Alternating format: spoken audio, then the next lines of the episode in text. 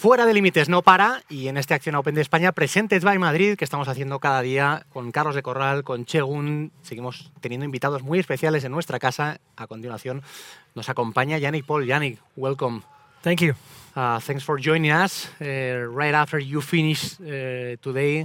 How was your first day here in Madrid? Yeah, it was great. I, I last year was my first year, um, and I was really looking forward to coming back this year. It's nice that you could stay in the city and play close to the city. And obviously, I played with Rafa and John today, yeah. um, so we had a really good crowd. Um, so I really enjoyed it. Uh, it was so much fun. I mean, you had people since the very beginning in the morning mm-hmm. at 9:30. Um, how is playing? Uh, I mean, you you know these guys. You play with mm-hmm. uh, with them every single week, but playing with John at home it must be different. Yeah, obviously I was expecting a lot of fans, um, but uh, yeah, I, I know John from just from college days. Um, so uh, yeah, we had a good time. Um, Rafa played a bunch of rounds with Rafa in the past, so uh, yeah, I think we had a you know a great round. We all enjoyed it, and um, yeah, all played decent as well. I have to tell you, I don't want to uh, um, to put some pressure on you, yeah. but they won the last two tournaments here in Madrid, and you, you, were, you were, playing with them. That's what happened on Sunday. Right? yeah. I didn't mean to say that, but exactly, yeah. you said that. Um, How hard is to play with them here in Spain? No, with the, with all the supporters moving when you're mm. here playing. Uh, I, I, am fine with it. I, it doesn't distract me really when people are walking. Um, obviously you just try to focus on yourself. Um, but yeah, I, I enjoy when uh, a lot of people are following. So um, yeah, I was looking forward to it. It doesn't really make me more nervous. Um, I enjoy when people are watching. So um, yeah, I'm looking forward to tomorrow.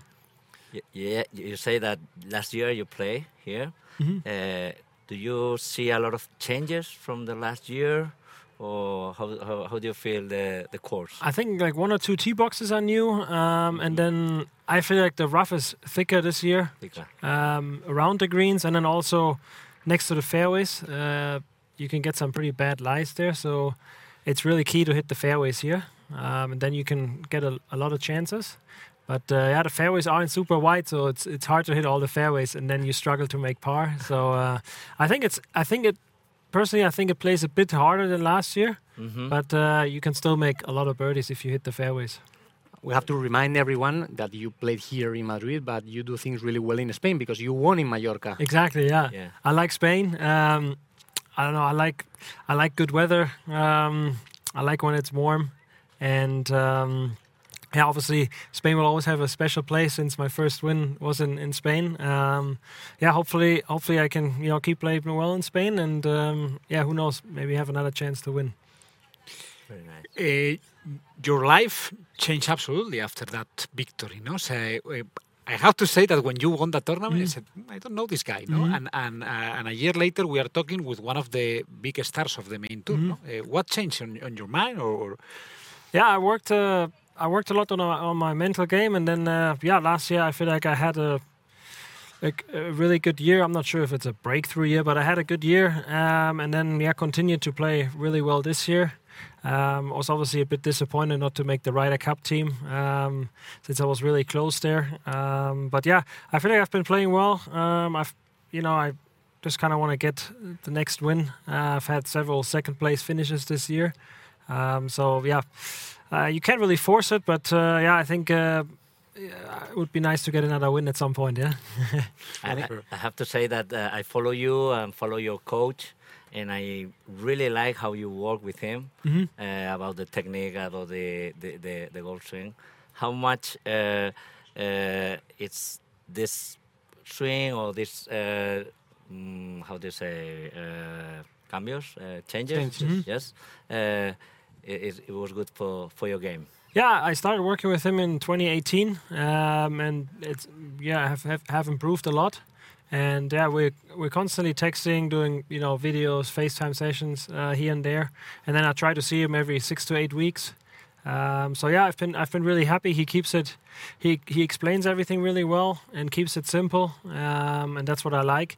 So um, yeah, I, I I'm, I'm really happy with. Not him. easy, no, to be in yeah. Canada and you in Germany. Yeah, he oh. came over to for the Scottish Open, and then you know I he, sometimes he comes to Arizona where I live, and then uh, yeah, I try to see him every eight weeks. But now because we've worked for a longer period of time, I kind of it's only small things here and there that I need to work on. Um, so it's a bit easier. But yeah, when you first obviously start working with a coach, you need to see him a bit more in person.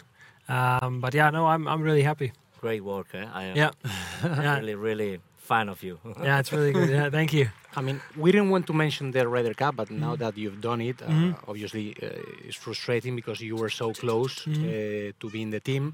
Uh, but does this motivate you to be in, in New York as part of the European Ryder Cup team? Yeah, absolutely. I mean, I I, I grew up playing a lot of football and uh, team sports is you know I love team sports so um, you don't really get a lot of team events in, in golf so yeah I was obviously you know disappointed not to make the team but now I just I kind of move on just focus on myself and if I keep playing well and improve I think I have a really good chance in two years Um, you're in Madrid. You're in a special tournament for all of us. Mhm. Uh, it's our national championship, but it's al- also um, an important event in Spain. Uh, because uh, this Acciona Open de España presented by Madrid is fighting also for sustain- sustainability.